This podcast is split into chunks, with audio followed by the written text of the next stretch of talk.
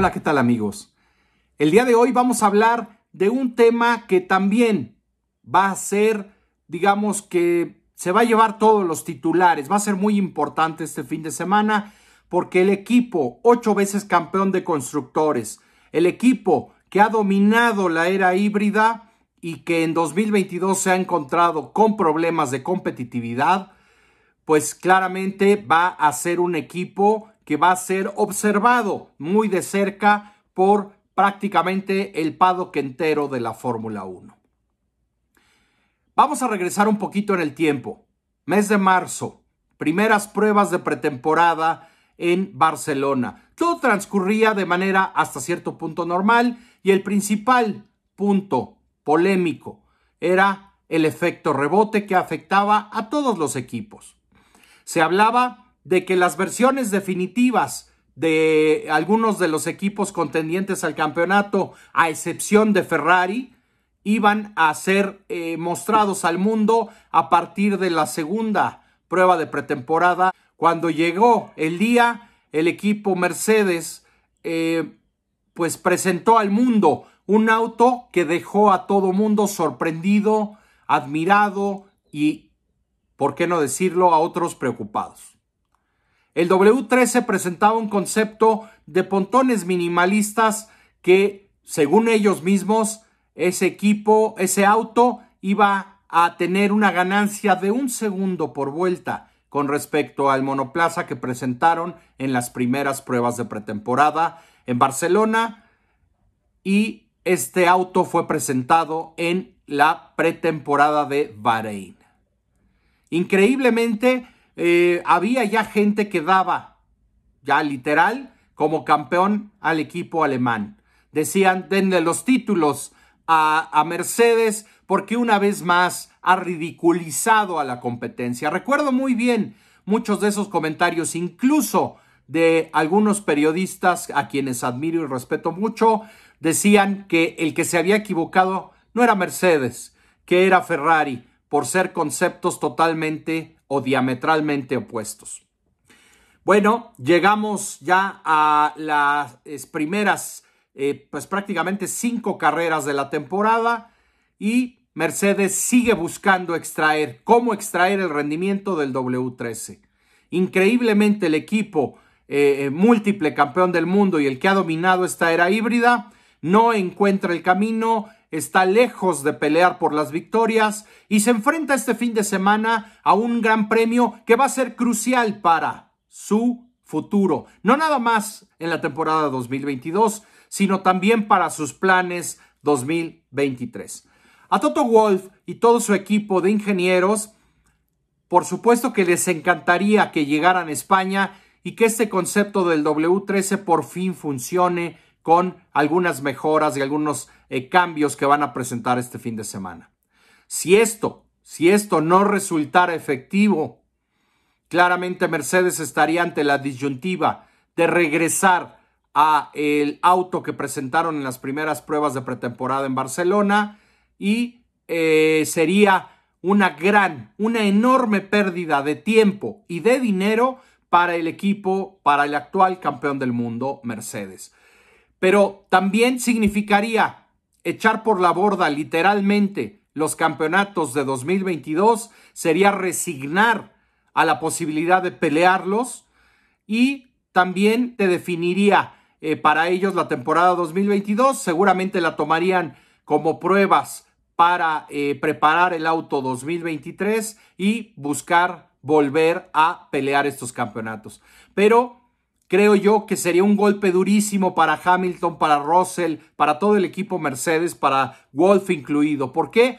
Porque están en una temporada en donde venían con una enorme sed de venganza, con una enorme eh, hambre por volver a ganar ambos títulos después de un fin de temporada bastante polémico en Abu Dhabi 2021 y de haber perdido el campeonato de pilotos contra Max Verstappen y Red Bull. Mercedes tiene muchos datos eh, para este fin de semana del W13 con pontones más grandes en este circuito. Recordemos que ese, ese modelo más básico, más tradicional, eh, con pontones pues hasta cierto punto normales, eh, fue probado por el equipo en, esta, en estos test de pretemporada en Barcelona y ahora llegan a la misma pista, pero con el concepto de los pontones minimalistas. Así que van, esto, esta comparación, pues va a arrojar data muy interesante para ellos y ahí, con esos datos en la mano, van a tomar la decisión sobre qué seguiría. El problema es que si ellos deciden resignar y regresar al modelo del W13 con pontones, pues también sería eh, resignar y echar a la basura, tirar a la basura eh, todos los desarrollos y toda la evolución y todo el trabajo que se ha hecho en este W13 con pontones minimalistas, ¿no? Entonces, eh, la duda en Mercedes, la presión va a ser muy alta este fin de semana y la duda, lo que todos nos estaremos preguntando es cuál será el camino a seguir después de España para el equipo Mercedes. En teoría y en el papel, el W13 sin pontones debería de haber brindado beneficios aerodinámicos, pero en realidad lo que ha provocado es que el piso sea más sensible y que los pilotos tengan que lidiar con un efecto rebote, eh, digamos, más intenso y que comienza a generarse a una velocidad relativamente baja. Eh, Ferrari, por supuesto, también tiene un efecto rebote, pero eh, pues hay una gran diferencia con el problema que tiene eh, Mercedes y es que eh, el Ferrari, por supuesto que rebota en las rectas, pero es inmediatamente estable en, al llegar a la frenada. El Mercedes no, y por esa razón el W13 hasta el momento ha sido un auto impredecible para sus pilotos.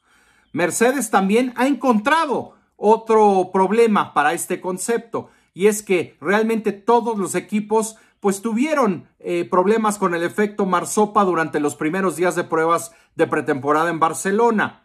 La FIA permitió que eh, se incluyera un soporte de metal a los lados del auto y que va justo enfrente de las ruedas traseras. Este apoyo tiene como función limitar la flexión del suelo y así evitar que el efecto rebote eh, sea más, más intenso. En Mercedes, como se puede claramente ver en, en, las fotografías del W13, estos soportes son más largos que en otros automóviles y no atraviesan la carrocería. Eh, para algunos otros equipos, pues han, han, tenido la opción de probar estos, estos soportes, estos tensores, pero han podido probar más cosas por una simple y sencilla razón, porque estos soportes en Red Bull y Ferrari eh, van eh, debajo de la carrocería de los pontones. Esto hace que los equipos mencionen o usen esto como apoyos ocultos.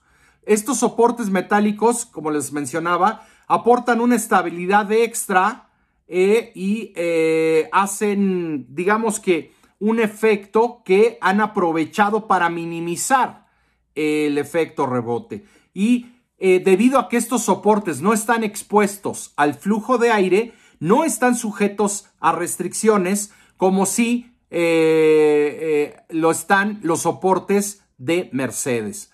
Los equipos de esta manera tienen libertad y usan y utilizan estos tensores de una manera óptima, pudiendo moverlos o jugar un poco con la colocación de ellos. Y claramente Mercedes está atado de manos porque debido a la falta de estos eh, pontones laterales, Mercedes no puede usar estas soluciones.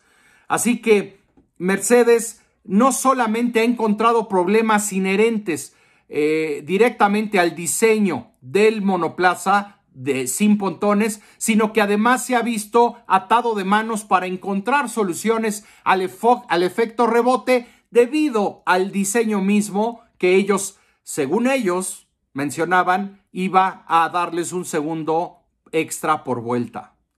Y solamente quiero quedarme con la reflexión, amigos, de las palabras de Lewis Hamilton al inicio de la pretemporada. Cuando le preguntaron, se dedicó a decir que tenía más hambre que nunca, que el nivel que iba a mostrar, que iba a ser impresionante, pero también dijo algo que debe de servir de lección para todo el equipo Mercedes. Lewis Hamilton dijo, mi equipo no se equivoca. Y claramente, eh, amigos, el equipo Mercedes sí se equivoca. El equipo Mercedes se ha equivocado y está hasta el momento perdiendo cinco grandes premios y meses muy, muy importantes para poder estar competitivos y sumar una gran cantidad de puntos que pudieran ponerlos en la disputa de ambos mundiales.